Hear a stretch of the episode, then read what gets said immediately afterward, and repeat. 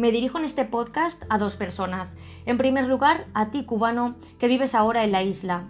Tanto si abogas por la libertad como si eres simpatizante del régimen, tienes una oportunidad histórica para mejorar tu calidad de vida.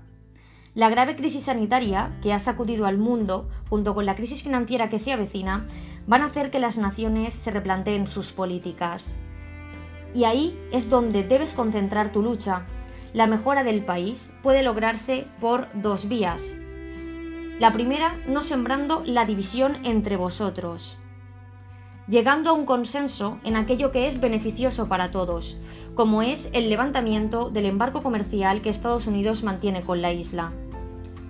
A los negacionistas del bloqueo o a los que no son capaces de separar la idea de vivir sin sanciones del apoyo al gobierno, les diré que no pueden estar más equivocados.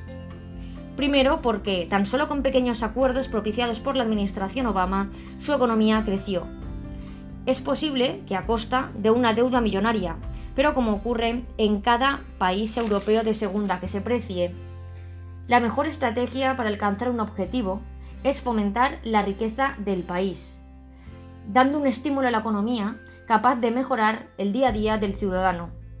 Solo necesitan tirar de memoria y ver cómo se ha resentido su economía en los últimos años aunque no consigan un régimen democrático, si esa es su aspiración, ¿por qué no aunar fuerzas en vivir mejor y sobre esa base construir un nuevo futuro? En este momento la comunidad internacional está volcada con ustedes. Su grave situación sanitaria ha llevado a muchos presidentes a exigir a Biden que ponga fin a ese embargo sin sentido. Esta medida, respetando los intereses de ambas partes, sería útil para el rendimiento de ambas economías. Estados Unidos, con una burbuja inmobiliaria a punto de explotar, y con China creciendo a un alto nivel, debería valorar cómo se puede lograr un beneficio recíproco para ambos países. Si con este caldo de cultivo se unen todos a una en este objetivo, su nivel de vida subirá y el debate ya no será cómo sobrevivir, en mi opinión, muchas naciones de América Latina, donde el narcotráfico abunda y la violencia campa a sus anchas, un comunismo como el de China ofrece mejores soluciones de crecimiento que las que ofrece un sistema de libre mercado. Se hace una renuncia a la libertad en favor de un mejor bienestar social. No soy partidaria de implantar este sistema en todas las regiones del mundo, pero sí en aquellas más favorecidas.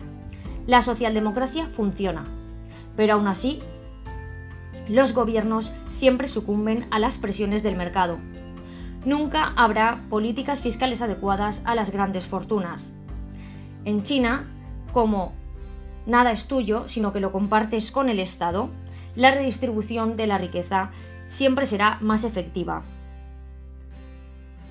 Creo que Cuba mejorando sus políticas internas y teniendo la posibilidad de llegar a acuerdos comerciales con Estados Unidos, aún siguiendo bajo un régimen comunista inspirado en el modelo chino, ofrecería mejores números de PIB y de bienestar social que los que tendría bajo una economía de libre mercado como Puerto Rico.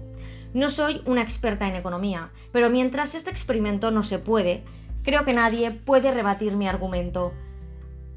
Si merece la pena o no renunciar a la libertad en aras del bien común, ese es otro debate.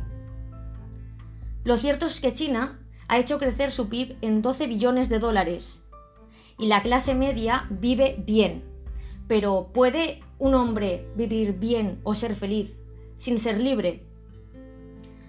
Si comparas clases medias de China con las de México, creo que este pulso lo gana China. Ahora bien, en los países europeos, en unos más que en otros, parece que la socialdemocracia está dando buenos resultados. ¿Podrían mejorarse? Supongo. Pero es muy difícil no sucumbir ante las presiones del capital como ya he comentado. La segunda forma de mejorar la isla es conseguir la ansiada libertad. El 11 de julio, La Habana se vio sacudida por protestas multitudinarias de gente pidiendo libertad. Querían un cambio, guiar el país hacia una democracia. Conseguir este objetivo sin mejorar primero el escenario de actuación, es decir, sin pasar primero por unirse al gobierno en la lucha contra el imperio, es una ardua tarea que no ofrece muchos resultados. ¿No sería mejor disfrutar del presente y trabajar por el futuro que enrocarse en un ideal que no se consagra? Creo que mucha gente morirá malviviendo esperando la grandiosa libertad. Los cubanos no son gente combativa por naturaleza. El triunfo de la revolución se revió a un gran fracaso social de la anterior dictadura. La situación debía volverse insostenible para que todo el mundo luchara en masa sin nada que perder. En la isla muchos jóvenes muestran su desesperanza. Ven cómo después de la movilización la gente sigue haciendo su vida con normalidad. Algunos siguen apoyando al régimen, otros tienen miedo y a otros sencillamente les da igual. De nuevo, no se crea la esfera adecuada para la lucha pacífica de la libertad. En España muchos derechos se han ganado en las calles. En el 2011, un movimiento social llamado el 15M dio lugar a un antes y un después en la política española. Una generación perdida alzó su voz y consiguió crear un partido político, Podemos, que hoy es socio del gobierno de España. La lucha por vía de la protesta en un régimen de partido único es mucho más difícil que en una democracia.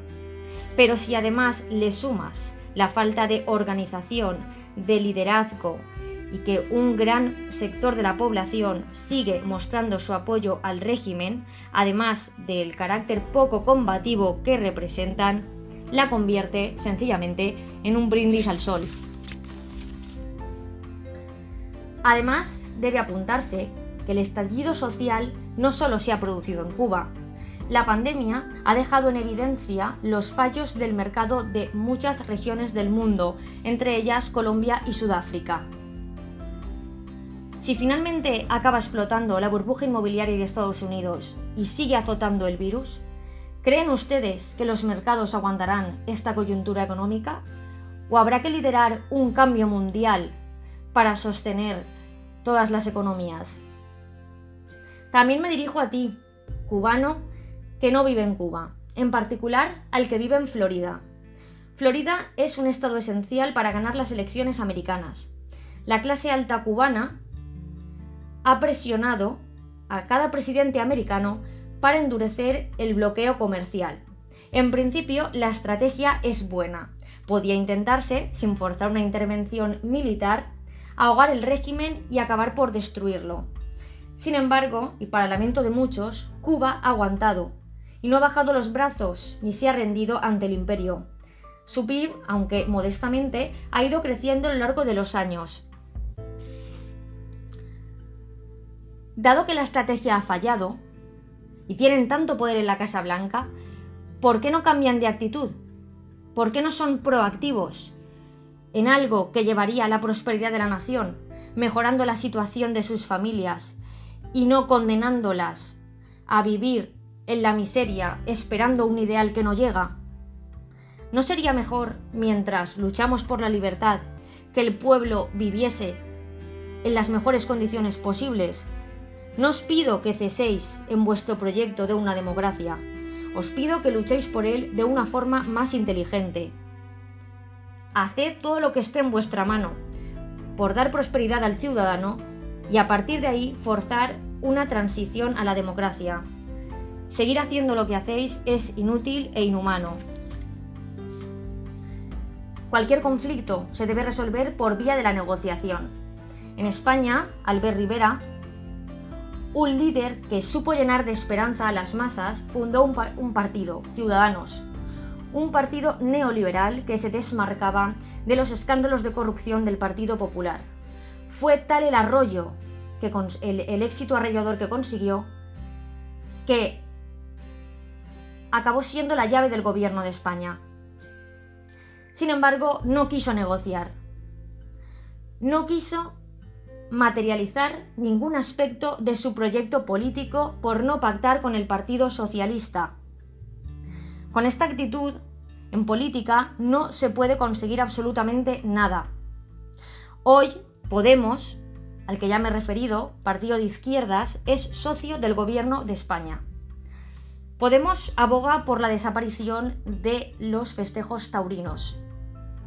En este aspecto no ha conseguido nada porque en España se siguen celebrando corridas de toros. Sin embargo, se han aprobado dos leyes que llevaban en su programa electoral. La ley del solo sí y la de las personas transgénero. ¿Sirve de algo no conseguir nada? ¿O quizás sea mejor dar pequeños pasos ante ese gran proyecto de sociedad? Señores de Patria y Vida, no sean como Albert y cambien de actitud. Tienen en sus manos la posibilidad de crear la esfera social óptima para liderar el cambio.